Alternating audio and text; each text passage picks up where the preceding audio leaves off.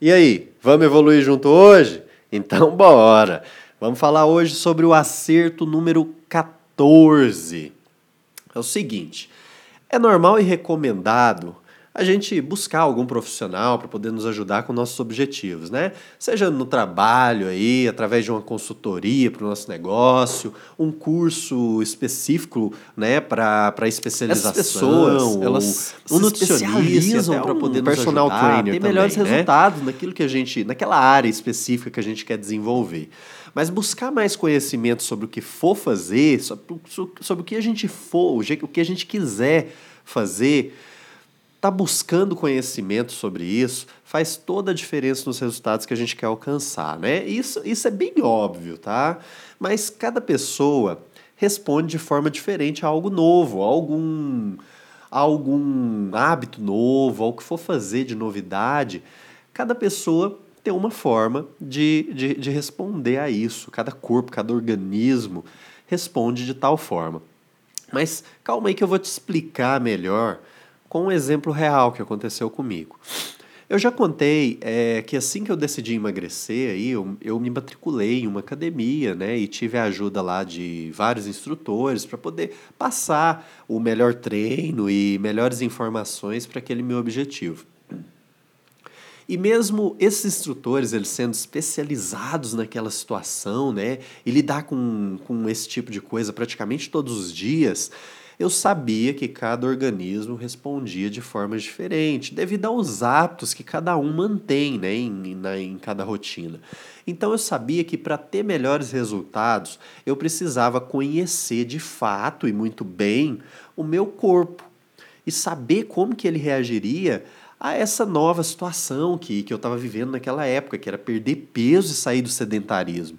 Mas o fato é que para tudo que a gente for fazer, a gente precisa conhecer bem o nosso corpo, o nosso organismo e saber como que, que ele reage a estímulos novos, a, a atividades diferentes. Isso faz toda a diferença. E mesmo é, uma pessoa ela mantendo uma rotina de atividades de exercícios físicos, né, tendo é, é, é, ali uma vida ativa mesmo, tem vários outros fatores que interferem, como por exemplo níveis hormonais de cada um. É preciso manter uma rotina completa de hábitos saudáveis para ter melhores resultados e para isso é preciso buscar o máximo de conhecimento para poder se tornar um verdadeiro empreendedor do nosso próprio corpo, um empreendedor de nós mesmos, né? Afinal, é, nós estamos plantando hoje o corpo e a saúde que teremos durante a velhice. Então é preciso conhecer bem o funcionamento dessa máquina incrível que chama corpo humano. Mas como que eu fazia isso na época? Eu, deixa eu te explicar melhor. Eu fazia é, basicamente experimentos comigo mesmo. Eu testava melhores horários para o treino na academia, testava melhores exercícios, melhores alimentos que iam me, me, me ajudar da melhor forma, de acordo com cada objetivo. E como todos nós temos também outros afazeres, como trabalho, estudo, né, família, lazer, eu buscava uma forma de encaixar é, esses treinos ali durante os meus período, o meu período de testes, né? Eu procurava encaixar isso tudo dentro do meu horário de uma forma que não prejudicaria todo o resto, né? E eu testava é, como meu corpo reagia a essas mudanças e buscava, procurava ali tá anotando tudo em um bloco de notas, é, mantendo é, realmente aquela rotina por um período de tempo, por um certo período de tempo. Por exemplo, é, teve época que eu treinei às 6 horas da manhã como primeira atividade do dia. Já teve outra época que eu treinei antes do almoço ali, onde o almoço, a refeição propriamente dita do almoço, já era o meu pós-treino. Teve época também que eu treinei como última atividade do dia. E assim como eu mudava né, e, e testava esses novos hábitos, essa nova rotina, obviamente toda a minha outra a minha rotina também mudava, né?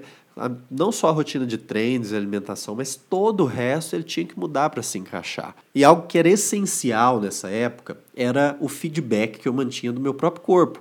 Eu, eu procurava é, analisar ali os resultados é, e anotar tudo, fazendo um feedback mesmo eu buscava, é, é, é, é eu mantinha né, é, uma notação de tudo que acontecia e analisava aqueles resultados para ver o que estava acontecendo, como que meu corpo estava reagindo, para saber o que, que eu poderia fazer para melhorar ainda mais. Né? E para poder analisar isso de forma mais assertiva, eu mantinha toda aquela mudança por um período de no mínimo quatro a seis meses, né? justamente para o corpo e mente poder criar e assimilar aquele novo hábito, aquela nova rotina. E depois de todos os testes, época após época, eu analisava o que me gerava de tudo, que, o que, o, qual a rotina que me gerou o melhor resultado e mantinha por mais um período. Né? Mas depois de muito tempo fazendo isso e muito estudo a respeito, buscando aprimorar esse, essa, essa situação né, que de fato me gerava excelentes resultados, eu descobri que o fato de eu estar tá ali sempre buscando alterar minha rotina de atividades, minha rotina de treino, minha rotina de, de alimentação, né? Tá sempre em movimento ali tentando colocar tudo de uma forma diferente, nova, era justamente isso que me ajudava a criar mais estímulo para o que eu estava fazendo, mais motivação e vontade, aquela gana de me superar cada vez mais, né? Isso era justamente o que me ajudava a ter melhores resultados dos objetivos.